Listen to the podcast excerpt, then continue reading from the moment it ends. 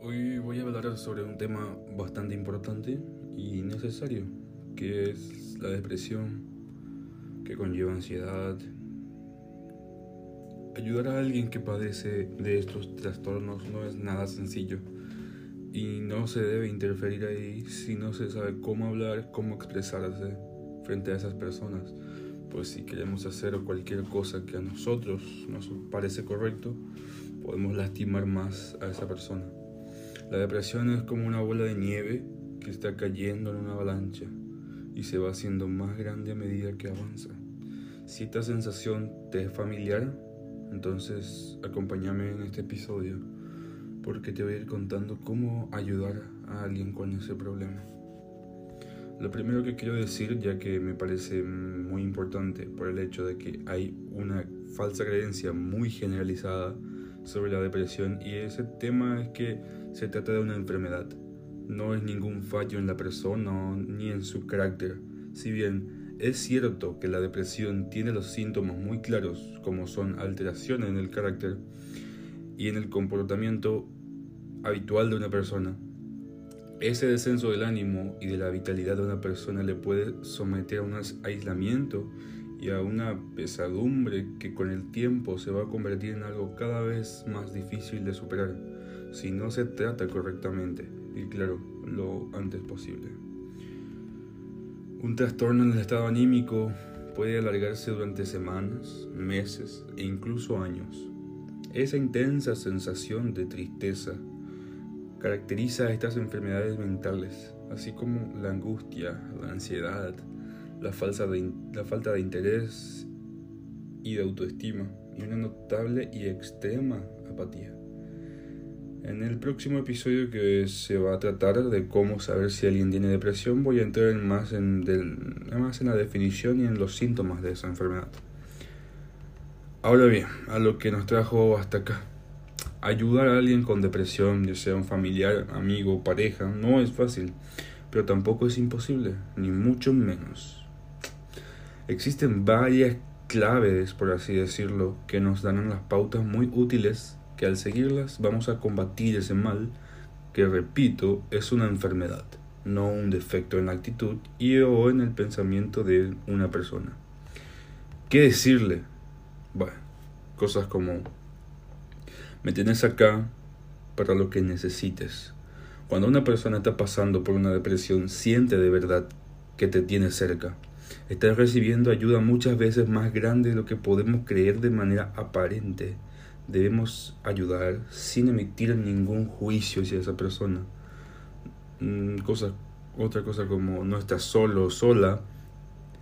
En muchos casos, quien sufre depresión siente que atraviesa por un túnel sin luz y que en toda esa oscuridad es muy importante que no dejemos que se sientan que están cruzando en total soledad. Hay que hacerles saber todo eso y demostrarle todo lo que podemos y eso va a ayudar enormemente a sobrellevar esa situación. La culpa no es tuya.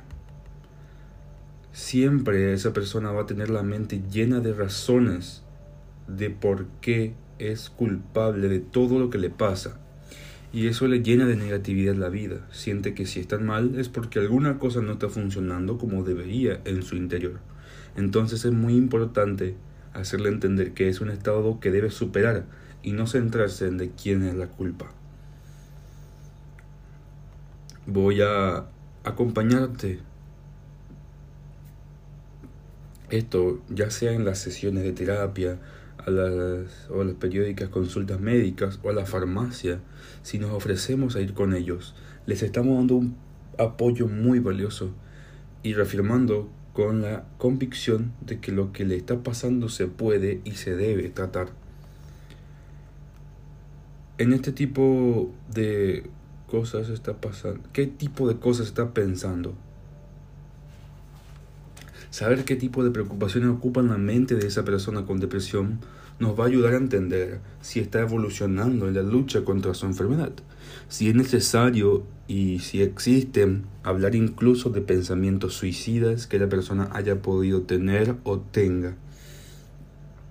Por molesto que pueda parecer al hablarlo, será crucial para no dejar pasar la oportunidad de ayudar realmente. No tenemos que tener miedo de preguntar lo que realmente siente o piensa una persona. Es muy necesario y terapéutico para ella hablar de lo que realmente le preocupa y no esquivar temas serios ni tampoco irse por las ramas. No hacer nada en concreto también es una forma de ayudar.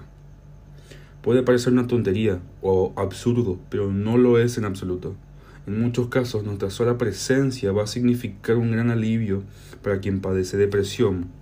Estar ahí presente, simplemente eso, porque él o ella va a sentir que estás ahí, que no le has dejado de lado.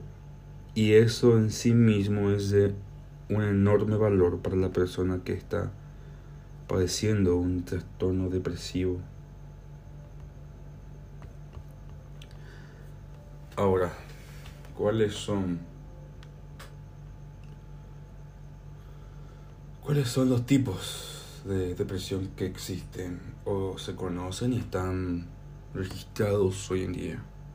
El, más característico es el trastorno depresivo mayor, el que concentra una mayor parte de los síntomas. Se llama también melancolía cuando el paciente se muestra en, una extrema, en un extremo estado de apatía y con una inhibición psicomotriz muy notable. Y eso le lleva en los casos más graves al estupor totalmente depresivo, en el cual el paciente puede llegar a estar muchas veces inmóvil o incluso, incluso rechazar comer o tomar cualquier bebida. Después está la distimia. Distimia la distimia es la inestabilidad del humor y una fuerte ansiedad. Eso es la característica de este tipo de depresión, una baja autoestima y desesperanza fuerte a la vida. Si, así como una fluctuación constante del estado de ánimo, está el trastorno afectivo estacional, aparece de una forma regular y repetida, coincidiendo con cambios estacionales y sobre todo en otoño o invierno, y asociado también a los cambios lumínicos, somnolencia excesiva, apetencia por los hidratos de carbono junto con los síntomas típicos de la depresión, especialmente esa sensación de fatiga, el trastorno bipolar.